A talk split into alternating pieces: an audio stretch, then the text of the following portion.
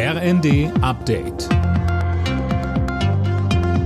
Stündlich neu. Auf den Punkt informiert. Ich bin Silas Quiring. Guten Tag.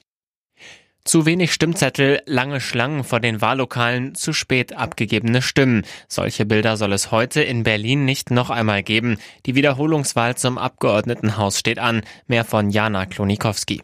Wegen der teils chaotischen Zustände bei der Wahl im September 2021 hatte sie der Berliner Verfassungsgerichtshof für ungültig erklärt. Jetzt also die Wiederholung.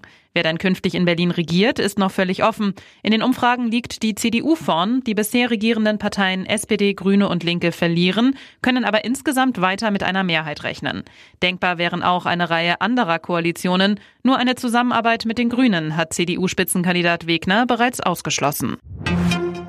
Auch in Kanada ist ein unbekanntes Flugobjekt abgeschossen worden. Laut Premierminister Trudeau werden die Trümmerteile jetzt geborgen und untersucht. Erst Freitag hatten die USA ein ähnliches Objekt im Norden Alaskas abgeschossen. Erdbebenopfer aus der Türkei und Syrien sollen bei Verwandten in Deutschland unterkommen und unbürokratisch einreisen dürfen. Darauf haben sich das Bundesinnenministerium und das Auswärtige Amt geeinigt. Mehr von Daniel Bornberg.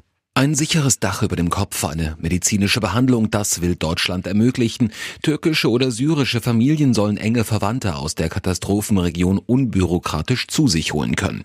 Dafür sollen schnell reguläre Visa erteilt werden, die dann drei Monate gültig sind. Es geht um Hilfe in der Not, twitterte Innenministerin Faeser. In der Fußball-Bundesliga steigen heute zwei Spiele. Dabei empfängt die abstiegsbedrohte Hertha am Nachmittag in Berlin Borussia Mönchengladbach. Später treffen dann noch der erste FC Köln und Eintracht Frankfurt aufeinander. Alle Nachrichten auf rnd.de